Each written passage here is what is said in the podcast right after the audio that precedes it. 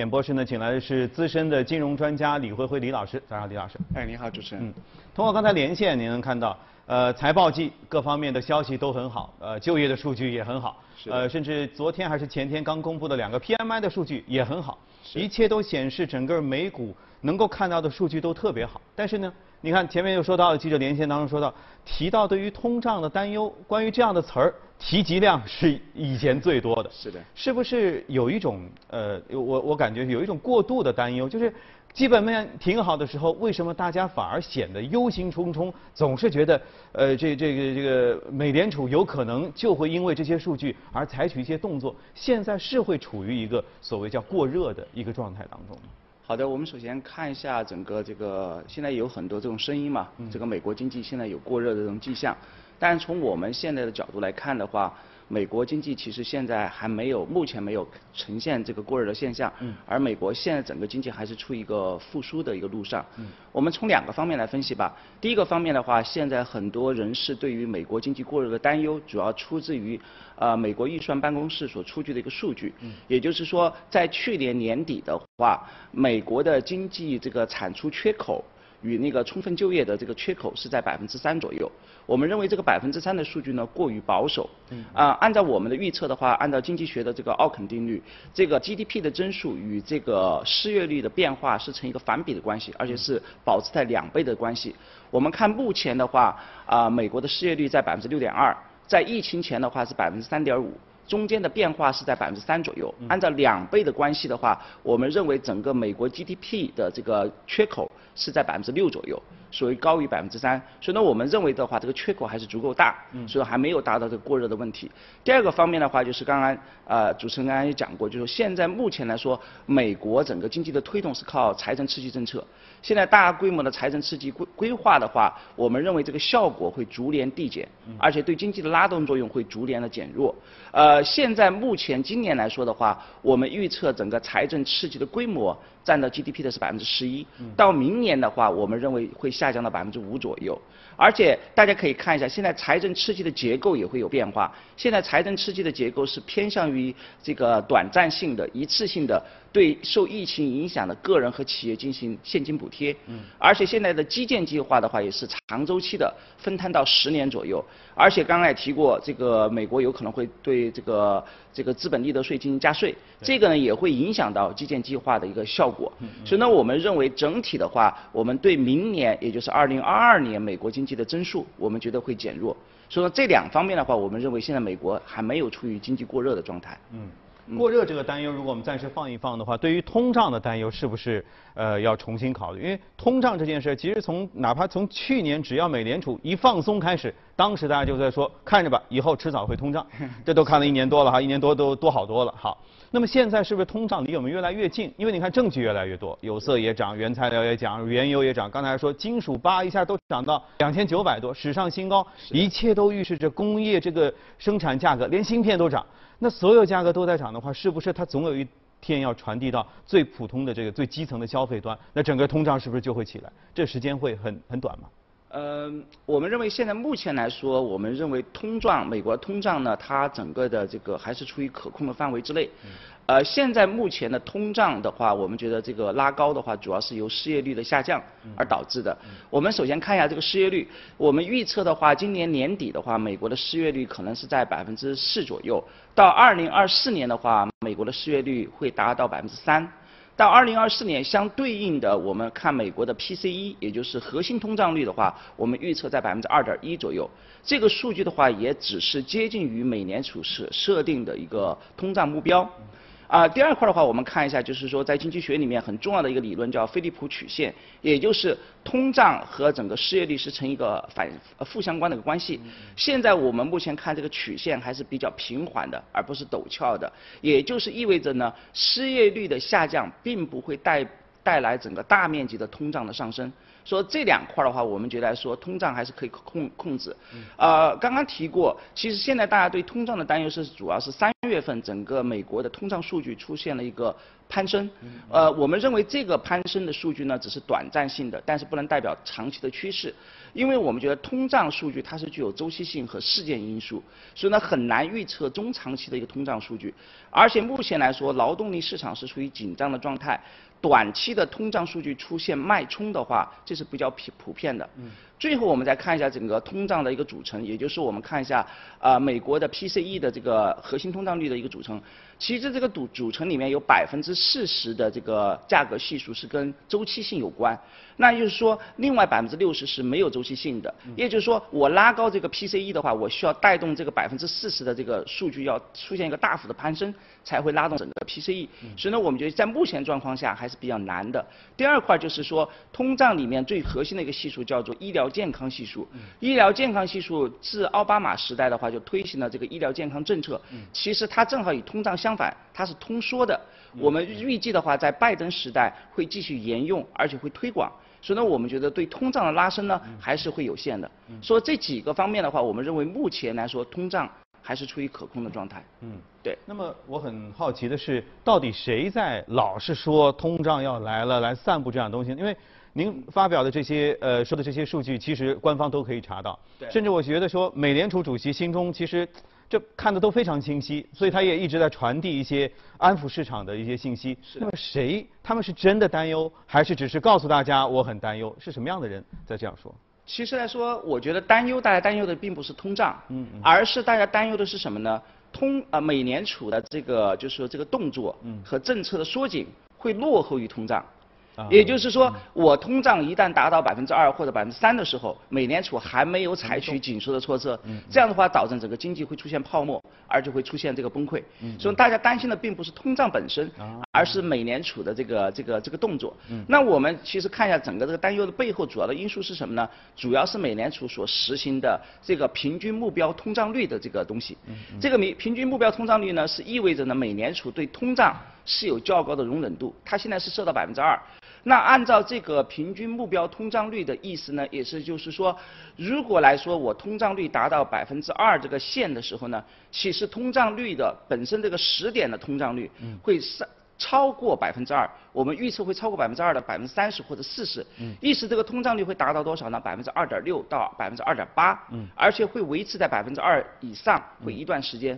所以呢，这样子的话，就是美联储所采取的政策紧缩政策，它会落后于通胀一段时间。嗯，所以大家就会担心，那美联储如果落后的话，是否这个通胀会延续，使得整个经济会出现泡沫？嗯，所以呢，这个呢是现在目前来说大家所担忧的一个主要的原因。嗯嗯，对。但是这个担忧啊，其实美联储也有难处啊，因为曾经说过，呃，耶伦那边财长刚上台，有很多的事儿要办啊，基建计划这么这么弄，他好歹得有钱嘛，得得整个的周转得起来，所以美联储也不能采取特别猛烈的，就是快刀斩乱麻的那种方式，是的，是吧？所以他也推出了一个叫平均通胀的这个这样一个算法。其实它这些不是是一种安抚市场的一种相对来说柔和的趋势，这怎么又成了一种呃市场的担忧了呢？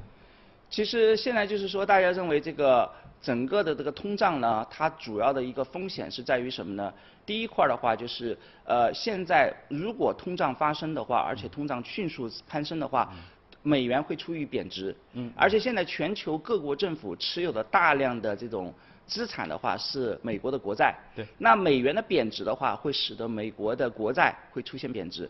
那意思意味着呢，全球的财富会出现缩水，是的，这是一个来说大的风险。嗯。第二个大家担担忧的风险是什么呢？就是刚刚谈过，整个美元的贬值会带动整个大宗商品价格的迅速上升。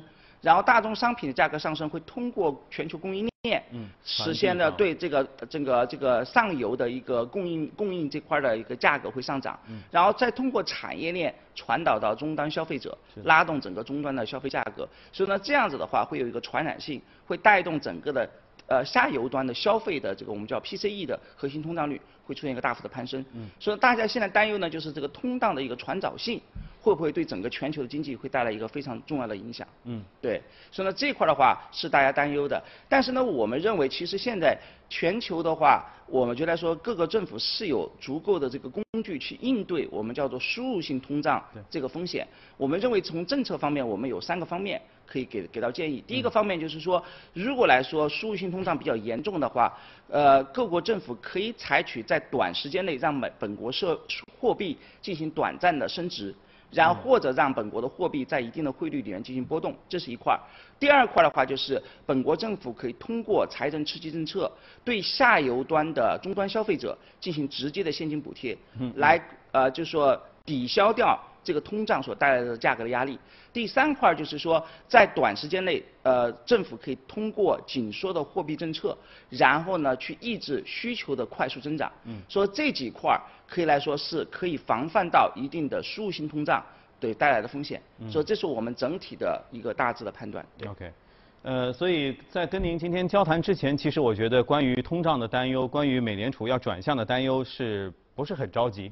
那今天这您这一谈完，发现哎，确实还是挺挺让需要现在去开始值得关注的哈。是。但是这件事儿是不是其实并没有那么快会到来？因为大家普遍猜测美联储的政策转向，当然一定会发生，但是是不是会在至少今年年底或者明年年初才有可能真正走出这一步？因为一般来说，至少延续今年这个宽松状态，是不是还是得它得维持下去？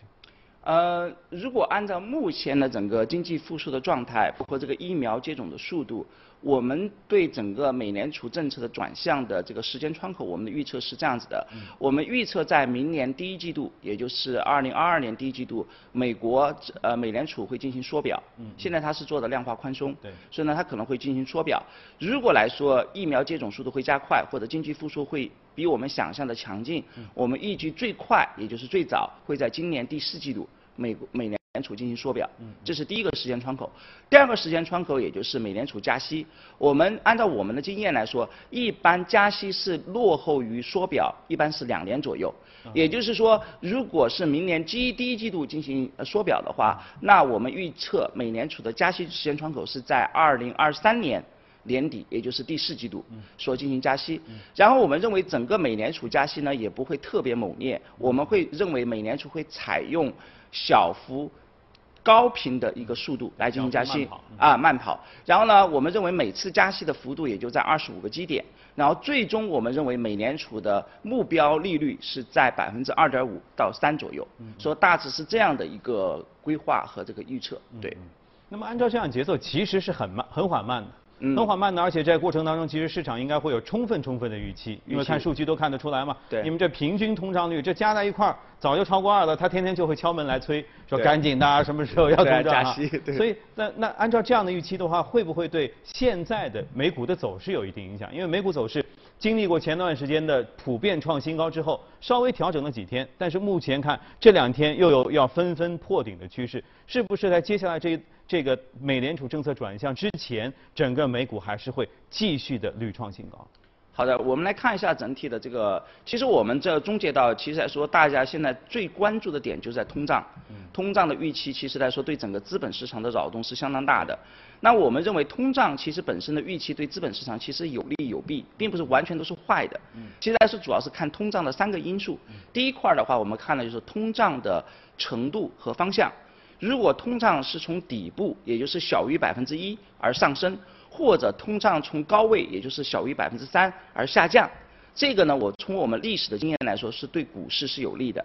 第二块的话是通胀的整个速度的变化。如果通胀本身来说预期是逐步上升，而美国的国债收益率是温和放大的话，这部分对股市是有利的。但是如果我们看到每十年期的美国国债收益率在一个月内，它的变化超过两个方差，也就是二十到四十个基点的话，那这时候对整个股市是有压力的。最后一块儿的话，就是美国国债收益率的这个变化的一个驱动因素。一般美国国债收益率是由三个方面驱动，一个是实际利率，一个是通胀预期，一个是期限溢价。如果通胀和美国通国债收益率是通过通胀预期和期限溢价来进行驱动的话，这个是对股市有利的。如果是通过实际利率的话，这个是对股市有压力的。从目前这个状态来看的话，整个美国通胀是从去年底部开始起来的，而且是逐步上升，排除掉去年疫情所带来的大幅的调整。然后同时看到我们现在美国的国债收益率是由通胀预期和期限溢价来驱动的，所以我们认为中长期的话，我们对股市还是表示乐观的。说现在目前的状态，对。所以就是说美股可能还会持续的往上走。对，我们觉得还有上升的空间，对。嗯。